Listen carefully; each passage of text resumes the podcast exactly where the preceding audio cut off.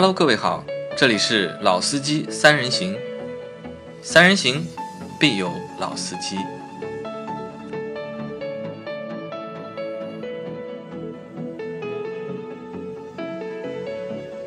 Hello，大家好，欢迎收听《老司机三人行》，我是杨磊。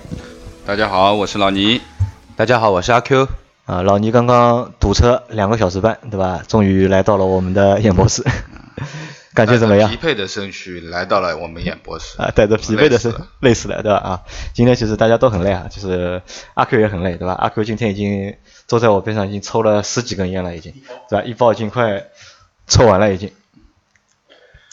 今天是个特殊的日子，今天是个特殊的日子啊，我哪里特殊啊？今天雨太大了，雨太大了，对吧？还有还有冰雹，对吧？还有冰雹，对，啊，那那我们这期节目呢会聊什么呢？我们会跟着老王的那条线。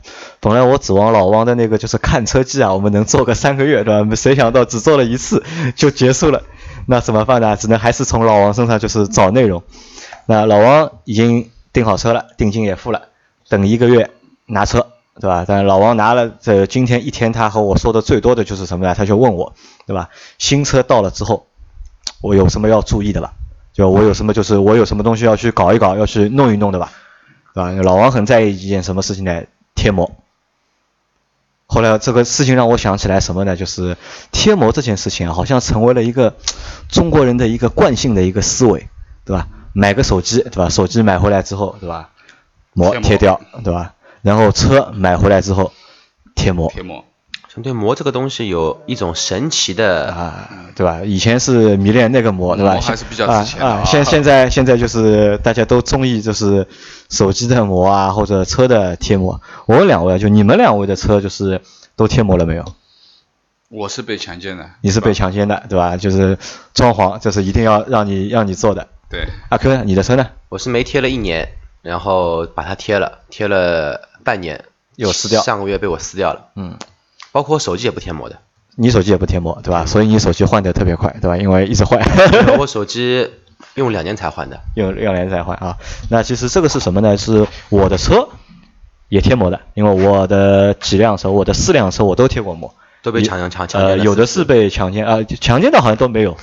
你的那个上户是没贴吧？好像没贴，没贴，因为你当时还是比较厚道的，对吧？没有硬要我买你们的膜，我好像是在外面贴的。然后我的宝马也是在外面贴的，然后现在的 Q 五零是送的。那这个东西就是大家可以讨论一下，就是你们觉得就是汽车贴膜啊，这个东西到底有没有必要？呃，我觉得这个问题，有人说没必要贴，对吧？也有人说一定要贴，但是我觉得我还是站在贴膜的这一方，就你觉得是有必要贴的？但是啊前提是贴好好的的膜膜，对。那老倪和我们解释一下，就是贴膜到底可以起到一点什么作用？呃，最基本的吧，就是说以我的习惯或者说对于贴膜的认识啊，就是虽然我是被强奸贴的膜，但是说实话，我那个膜贴的还不错，到现在为止没有任何的一点起泡啊这种情况，也已经四年了。那么第二个呢，就是这个膜贴好了以后，特别是侧面，就是呃我们讲的就是在大太阳天下面啊，就是说你最起码侧面的门板啊，你手搁上去不是会烫手的，它热但是不烫手。如果说你贴的膜不太好的话，其实是没有什么隔热的作用的话，太阳晒着你照样是要烫手的。你手啊，其实你觉得就是贴膜就是一个就是隔热的一个作用会比较重要，对？对吧？还有别的别的作用吗？呃，我觉得就是隔热。就主要就是隔热。对啊，那么如果说你一定要说还有其他什么作用吗？可能在车子发生事故，可能还有一些防爆的作用。防爆的作用，啊对吧，防爆作用好。像防爆作用对阿 Q 来阿 Q 来说一下，前面你已经反驳了我这个就是防爆贴膜防爆这个作用，和大家解释一下。防爆这个东西呢，其实很广义的，就是我任何膜的一个宣传厂家都说我是防爆膜，但它防爆的一个一个是有一个前提的概念。你前挡膜防爆是指什么呢？是指因为前挡膜现在呃前挡玻璃现在所有的车都是双层玻璃，当中有一层粘合剂在。然后当你在高速行进过程中，前面的一层玻璃被弹碎了之后，因为这个石子或者说一些杂物会像子弹一样的会把你的这个膜击穿，击穿之后的话呢，会有一些小的一些玻璃，就是后面这一层玻璃会有一些碎开来一些玻璃。那么你这一层膜防爆，就是防止这一层小的那种碎玻璃飞溅到你的溅射到呃就是座驾内皮肤上，嗯，对吧？但是呢，杨磊刚刚跟我说的问题是碰到一颗砖，碰到或者说像前段时间杭州有个有一个公交车司机被一块铁皮直接给呃击中身身亡了，很遗憾的一件事情。那膜在这个情况下，我可以说负责的说是没有任何屌用的。就没有用，就在高速的行驶的过程当中，是完完全全被一些比较大的物件如果前挡被击中的话，膜是起不到一个防爆的一个作用。对，是我在碰到一些大件的或者说质量比较大的一些东西，高速撞击的时候，你的防爆膜是没有任何的作用，它的效果有跟没有是完全没有区别的。那侧挡的一个作用，它起主要的一个作用也是起到像老倪说的，第一隔热，第二呢，很多的客户包括小伙伴都觉得中国因为隐私现在。比较重要，对吧？我车的膜贴了啊隐私玻璃颜色啊深一些像啊。我之前就贴了很深的膜，导致呢我晚上倒车全部要把窗子摇下来，不管刮风下雨都把玻璃窗给摇摇下来。那么这样的好处是你白天开车太阳再大不用戴太阳眼镜，但是不好的地方就是晚上开车真的很累。啊，很累，因为我当时我那辆上户就是，后来我自己把那个膜贴成了黑色的，黑色的然后上户的反光镜又小，哦，这个晚上这个开车真的痛苦啊，我觉得。对，刚刚说了那个一个是隔热，一个是防爆，其实膜在隐私贴嘛还有一膜个就是啊还有隐私隐私啊。然后我记得在生产厂家给我们的一些经销的资料宣传里面，还有一个还有一个呃一个比较怎么说呢？他们主观的说法叫提高你的安全性。提高安全性。就是他认为可能说贴了一个膜，你车窗被砸的概率会比较小，因为别人看不见里面有啊有东东西啊那就是我是小偷的思路就是，你要贴这么深的膜，里面肯定有好东西肯定会放东西，我就要砸你这个车。反向思维啊。反向思维啊。那阿 Q，你给大家一个建议啊，就是到底这个膜啊该贴不该贴？因为老倪觉得该贴嘛，那你觉得该贴吗？呃，我自己的因为你把你的车的膜撕掉了嘛现在是不贴膜的，我也觉得可能我之后也不会去贴这个膜。但是老宁说的一点没错，真的要贴膜，要贴好的，要贴比较好，不是贴要要要要贴稍微好一些，而且要贴非常好的膜，因为膜这个东西。其实里面的一个水分好几好啊太深了要黑了，我觉这个得太深了这个这个水太深啊水深到不可思议，比太平洋的那个法里安的海海沟还要深。现在的膜基本上传统的膜呢，一般就分两种了。染色膜现在基本上已经大家大家很少能看得到，就是那种出租车上面那种膜，对吧？它第一年膜是黑的，第二年膜是咖啡的，第三年哎呀全透明的了，就是颜颜色会越来越淡。都挥发掉了都。挥发掉了嘛。但是这种挥发，其实你人体全部吸到你身体里面去了，对你人体也是有害的。第二种的话呢，目前的话是一种金属的压制膜，它膜因为分很多层嘛，有什么什么导热层啊，什么反射层啊，还有什么防爆层，反正很多这种，反正噱头也很多的。然后好的膜是那种压制膜，甚至于说一些品牌的金属膜，你的 ETC 的信号是收不到的。那这种情况，这种膜还是不错的。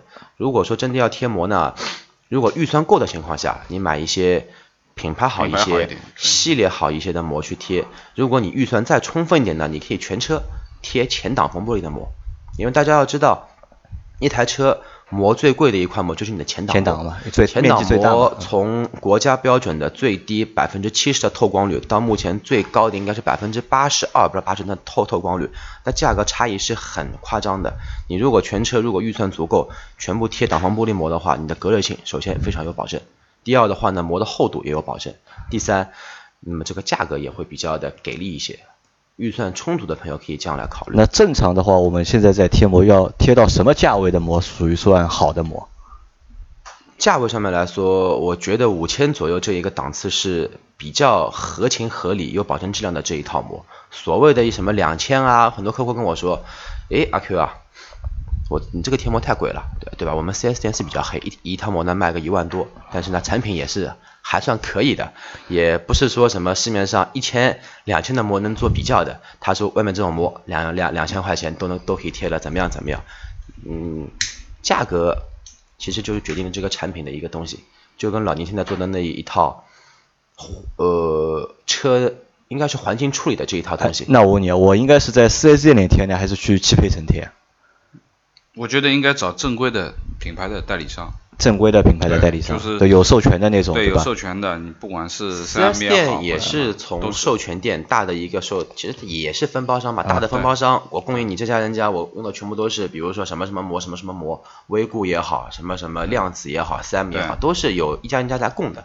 那么我只要进货渠道，你知道我的上游家是谁，你去找他就可以了。啊，好，那可能就听到这里的，听到就节目听到这里，小伙伴，你们可能不知道我们这集到底要说什么。其实我们这集不是说，并不是说汽车贴膜这件事情，因为汽车贴膜就是我们觉得就是你要贴的话，就是去贴好一点的，对吧？普通那种就是其实意义也不是太大我们不贴啊，我们这集其实要说的内容是什么？说我们会谈一些就是中国式的一些爱车的方式的对和错。就是我们中国人，就是因为车其实是个大物件，因为就是因为车其实我觉得因为是个大物件，你们你少则对吧五六万，大则二三十万，其实是算一个真的算一个大物件。然后我们又比较都是比较穷嘛，对吧？那么呃攒了好多年的钱买辆车，肯定会非常爱惜啊，肯定很爱护这辆车。所以买回来的时候，不管是对这个车的养护也好，或者是使用也好，都会很谨慎，对吧？在谨慎的过程当中，可能就会有一些做一些对的事情，或者做做一些错的事情。那可能就是贴膜这个东西，我觉得是一个比较最常规的啊，最常规的就是我们买车，我我觉得就是十个用户他买车，九个用户他会去选择贴膜有点这件事情。像我们出门要穿衣服一样了。呃，可可以这么理，可以这么理解吧？就我觉得那这是一个，还有一个就是可能就是在车上装一副脚垫，对吧？这个我觉得也蛮多的，对吧？因为脚垫大多都好像四 S 店都会送嘛，对对吧？不管送你一个是便宜的还是贵，都会送。这个东西其实也是比较实用的一个东西，这个也成为就是我们就是买车之后就是马上会去做的一件事情。那可能还会有一件事情是什么呢？就是我们买车之后啊，就是会去洗车的过程当中啊，很多就是洗车的小哥会就是向你推销，要帮你做什么镀金啊，对吧？什么镀膜镀金老板膜啊对新车啊，哎呀，我这边有个产品，你这个这么好的车，一定要隐隐形车衣。老王说隐形车衣那个是豪豪才会去搞的的这个东西。我们这种屌丝，就很多那个洗车店的老板啊、小哥，他说，哎，老板，杨总，你买了一个新车，一定要做一个镀金，做一个镀膜，做个封釉，等等等等的一些，反正鱼龙混杂的一些车漆养护产品。那这些车漆养护产品，就是最终的一个目的是什么？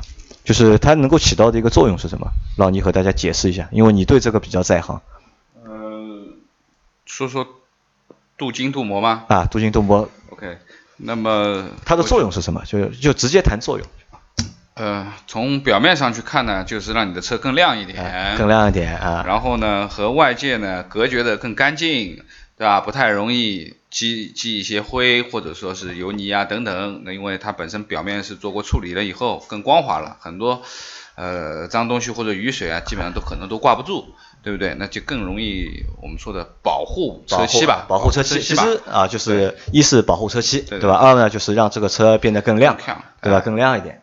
那可能就也就这两个作用，对吧？就你们两位，基本是你们两位就镀金镀膜过吧？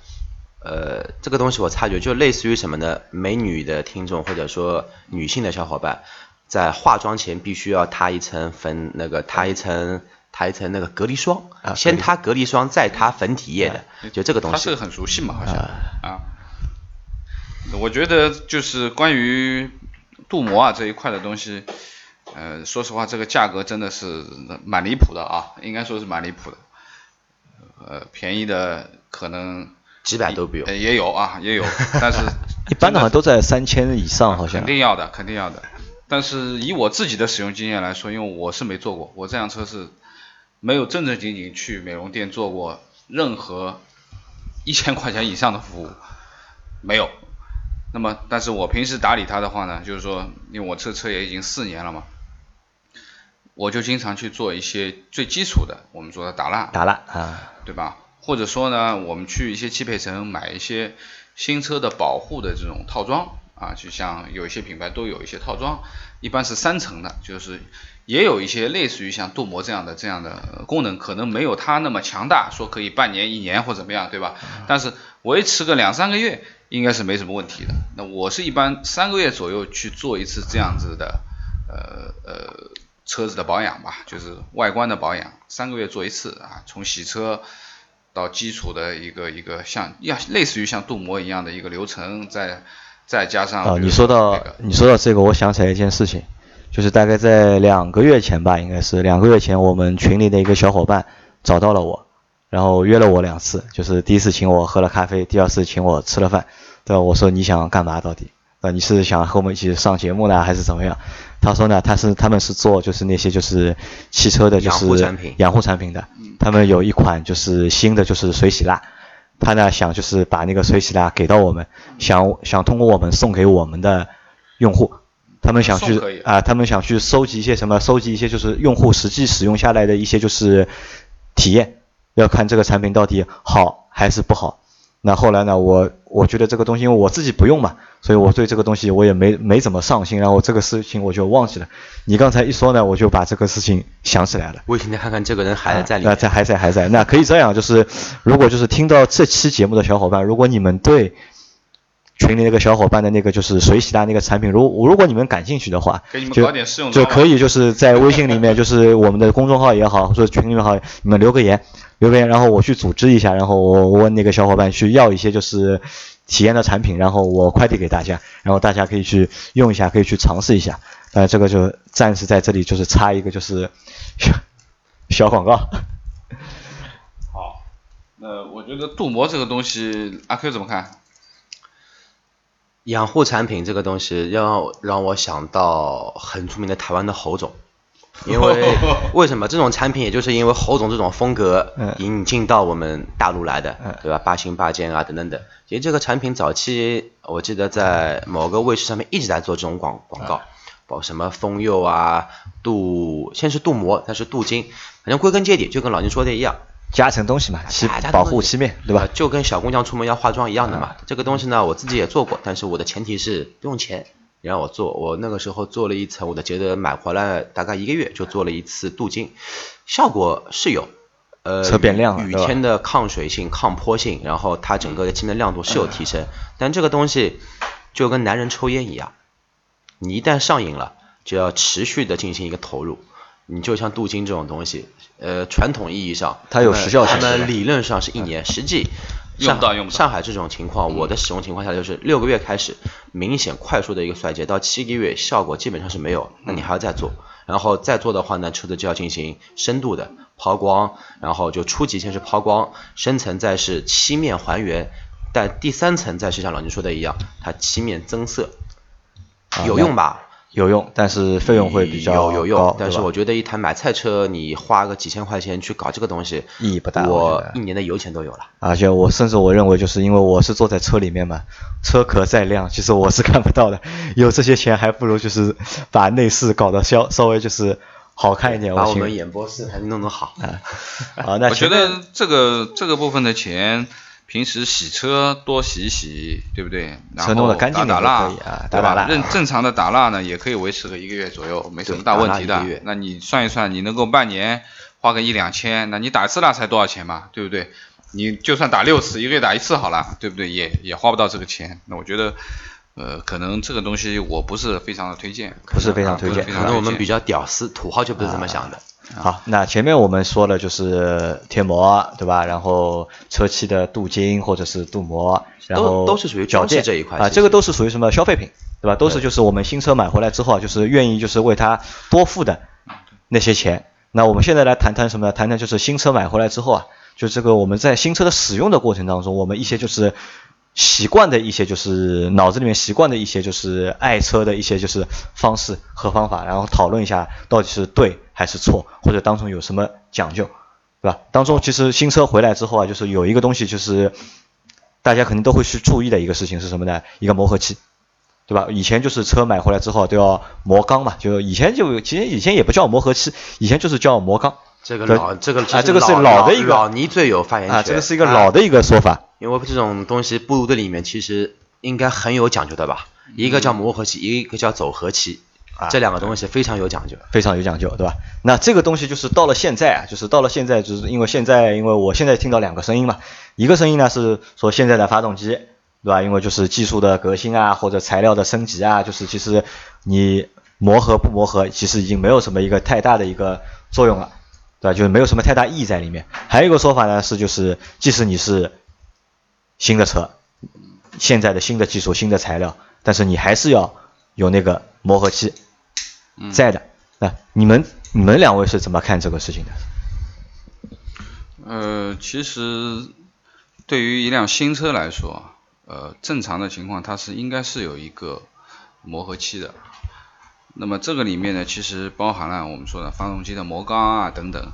就像你前面在说的，关于磨缸这件事情呢，呃，我觉得现在的听出来的很多的方面的这种信息啊，好像意义已经不是特特别的大了啊，因为的确就是说我们说发动机缸体的这个工艺的水平，跟我我们那个时候八九十年代的时候那个那个时候气缸完全是不一样的。那么它的精密度各方面都变得更高，那么也就意味着磨缸这件事情呢，可能会逐步逐步减少。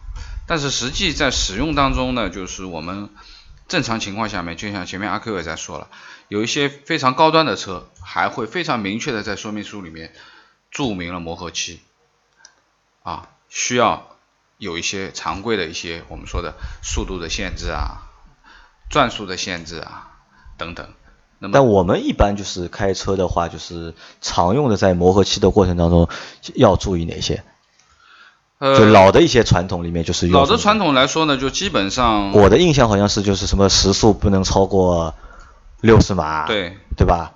然后转速就是不能超过三千，多少，对，对吧？但这个如果按照这样方式开车的话，会很累啊，我觉得，对吧？呃，我觉得不是很累啊，因为正常的情况下面，呃，在市区吧，我们啊说在正常在市区开车的话，你不要去激烈驾驶它嘛，不要激烈驾驶对吧？啊，因为你刚刚一辆新车啊，那我觉得这一点我觉得同意，就必须，因为任何一辆新车它出厂了以后啊，它所有的紧固件各方面其实都是在一个我们说的标准的一个呃状态下出厂的状啊态上面。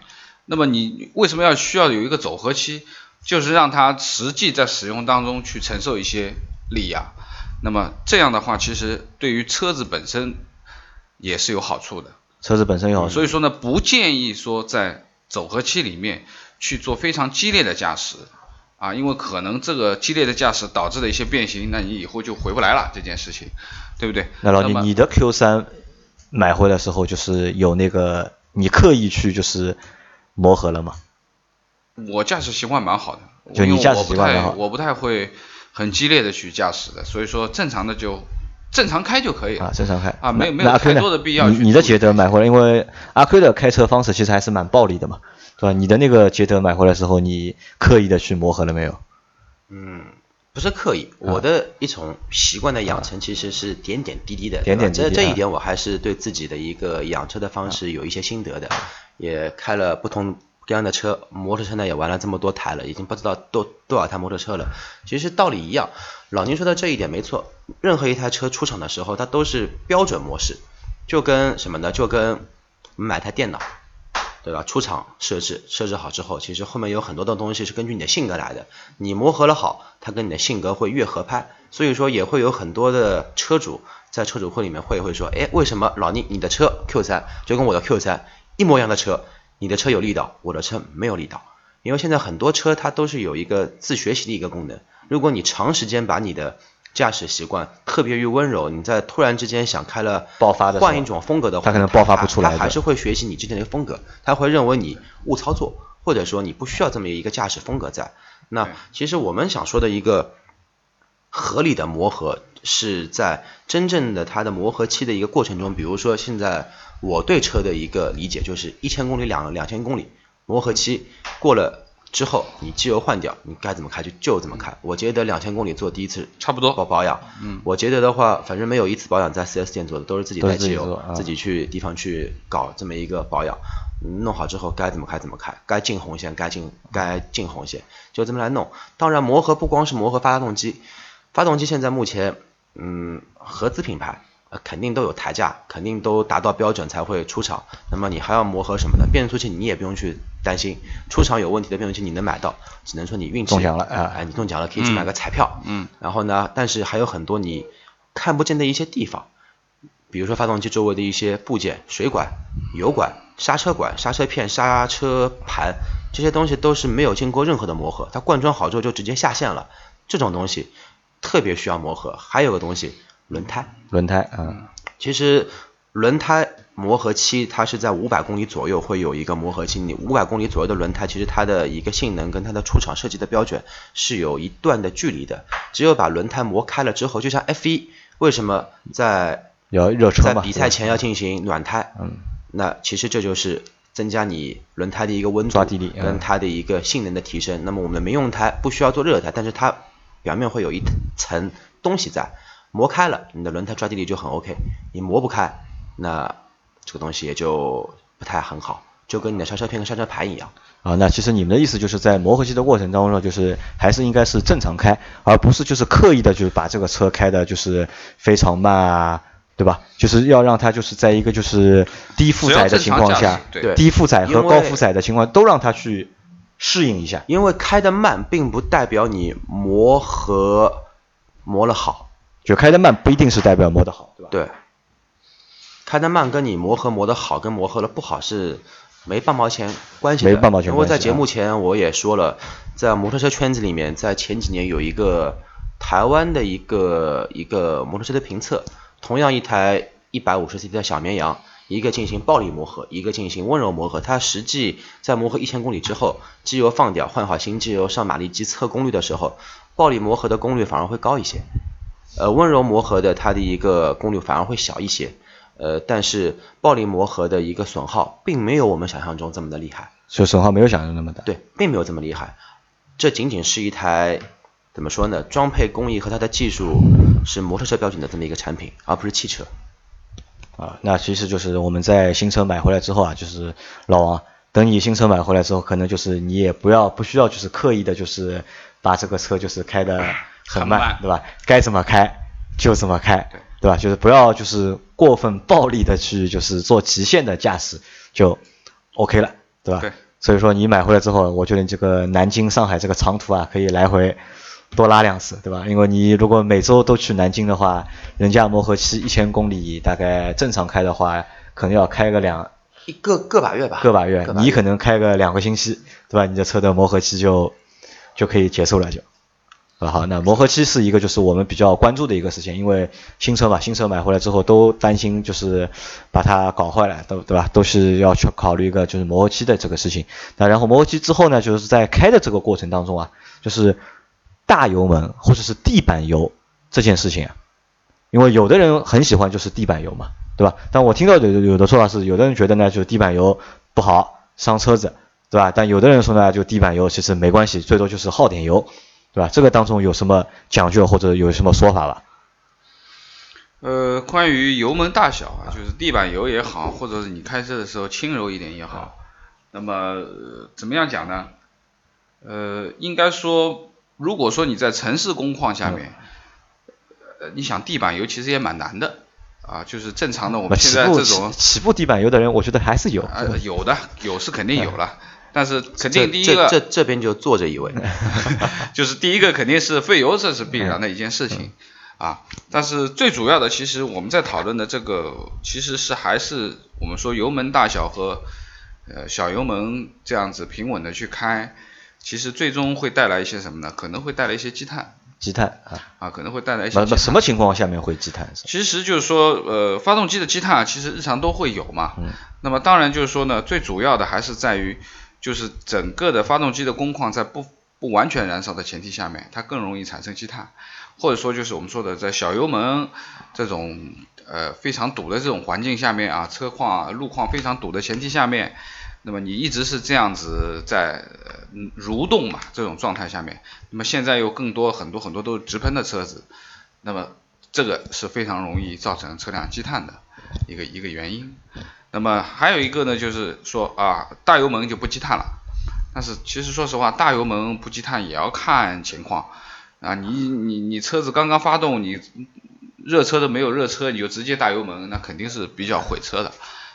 特别是我们说在冬天的这种这种情况下面，发动机温度没上来之前，机油本身就比较黏，机油本身就比较黏，还没有上来，然后整个的发动机的工况都没有达到标准的时候，你用大油门，那你肯定是对于发动机是有一些会有压力的啊，会就是会有损伤，就是其实，在冷车的情况下面，大油门其实的确是会对车是会有损伤。对对但是在热车的情况下面，那就没有特别大的，没有特别大的在正常的工况下面，其实就是大油门是没有关系的啊，除非你说你那小油门呢？如果在正常工况下面，小油门的话，会也会引起积碳吗？呃，我认为没有太多的没有太多的对，关系。因为啊我自己这辆车开到现在，我那辆车也是直喷的车，到目前为止我已经十几万公里了，我只洗过一次节气门，而且是在很早两三万公里的时候打开了一下节气门去看了一下，其实没有什么脏，包括我们说我的车子的动力各方面。怠速、动力都没有任何的变化啊，现在还是这样子。那我觉得跟自己的驾驶习惯有一些关系吧，和一些平时的一些最基本的用车的习惯。我说暖车也好啊，对不对？那么这个我觉得更更来的重要。当然，城市路况也是一部分啊，就是城市路况也是太堵的车，对吧？太太太堵的这种交通环境，肯定是发动机积碳的情况会比较严重。但是说实话，积碳呢也不是什么特别难的事情，是什么大事儿，正常有。那么积碳其实也是可以去除的啊，也是可以去除的。但去除比较麻烦嘛，对吧？呃，几种方法嘛，你要想彻底的话，那你肯定就是大缸了嘛。那这个这个可能，嗯，花不了花，最起码花个几千块工时费吧，对吧？你肯定是要的。碳这个东西，大家其实可以不用把它想了对，这么不要把它，想太那个。这就是谈癌色变，很多现在的车里面就觉得谈碳，呃，谈碳色色变，但这碳这个东西呢，你哪怕 F 一也有积碳的呀，F 一转速够高了嘛。摩托 GP 的转速限制在一万八千转，F 1限制在一万七千转。早期的摩托车呃红线转转速在两万转，嗯还是有积碳。那这个东西有一些没关系，你发动机输出功率有正常的标准，甚至于超过都都可以。但是，一旦说你的积碳影响到你的正常的发动机的一个正常输出，开始有副作用，抖动啊、油耗高啊，甚至于说缺缸工作了，那这个东西就开始有问题了。这个时候才要去进行一定的检查，而不是说，哎呀，我这个车开了四五万公里，我觉得会有积碳，我要去进行清洗啊，甚至于说我之前有我我现在一个朋友叫卷毛，他那个时候收了一台老切两呃就是老的那个北京吉普的，应该是2500切诺基呃二五零零之前二二五零零已经是更名北汽之后了，是挂的是吉普的标的那一台两驱的小切，小切，好好的发动机，十三万公里，人家正常做保养，对吧？发动机拆拆开来，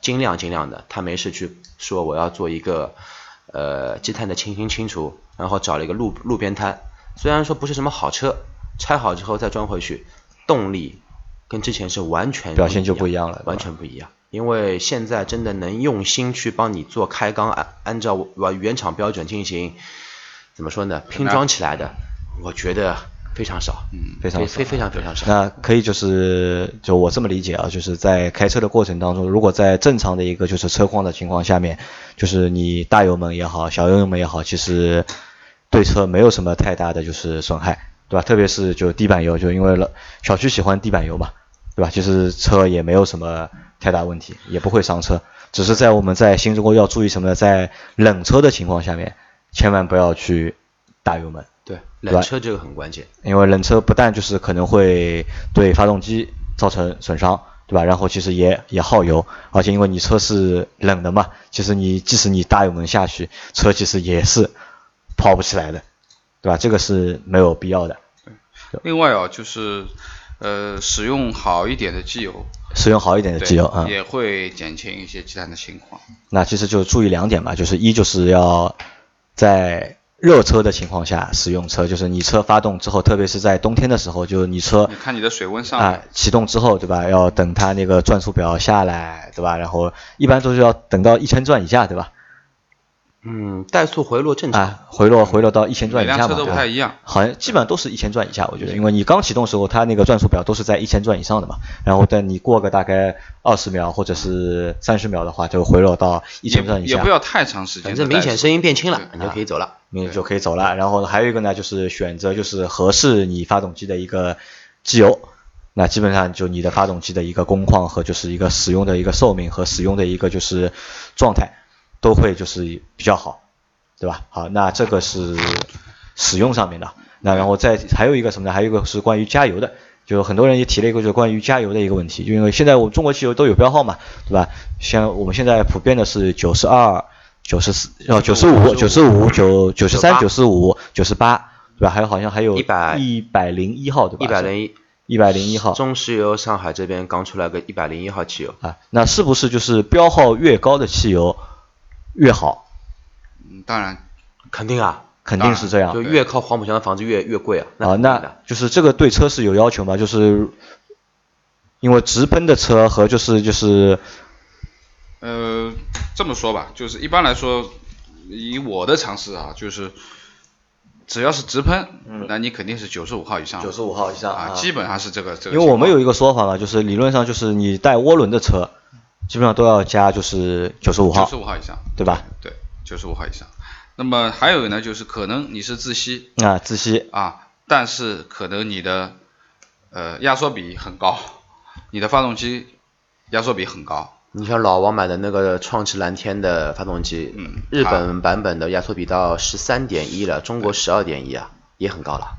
但是创驰蓝天很奇怪的一件事情，它可以加九十三号啊，它可以加九十八，九十二，它可以加九二，那它可以加九九三现在是九二九九二92九92也九五对九二九五对。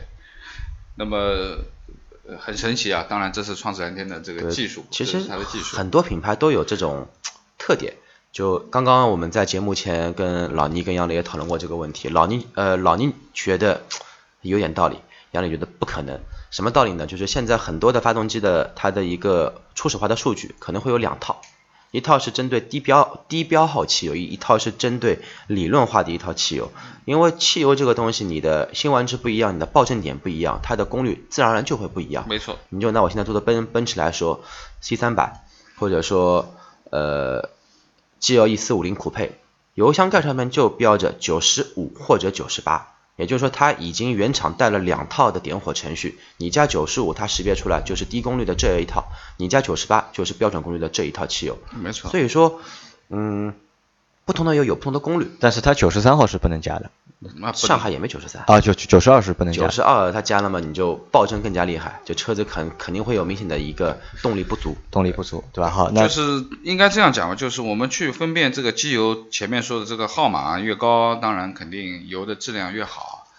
那么其实最基本的从从呃呃科班的讲法就是它的抗爆性会更好啊，抗爆性。那么也就是说爆震会更更轻一点，或者说更轻微一点，因为更多的这些豪华车、好的车，它其实对发动机的爆震这块是有要求的。啊，你如果加的低标号的汽油，你就会觉得你的车子乒乒乓乓的啊，缸里面会有金属的这种撞击的声音传来，就我们就叫发动机爆震。那么你必须要加到九十五乃至于九十八以上的汽油，它就是当车子的那个活塞在压缩汽油的时候，不会引起爆震，提前的点火，等于说是我说。那么这一块的话，就是呃，当然越高标号的，它的抗爆性就越好，也就是说汽油更稳定啊，那么点火更准，那么发动机也就工工作的更好了。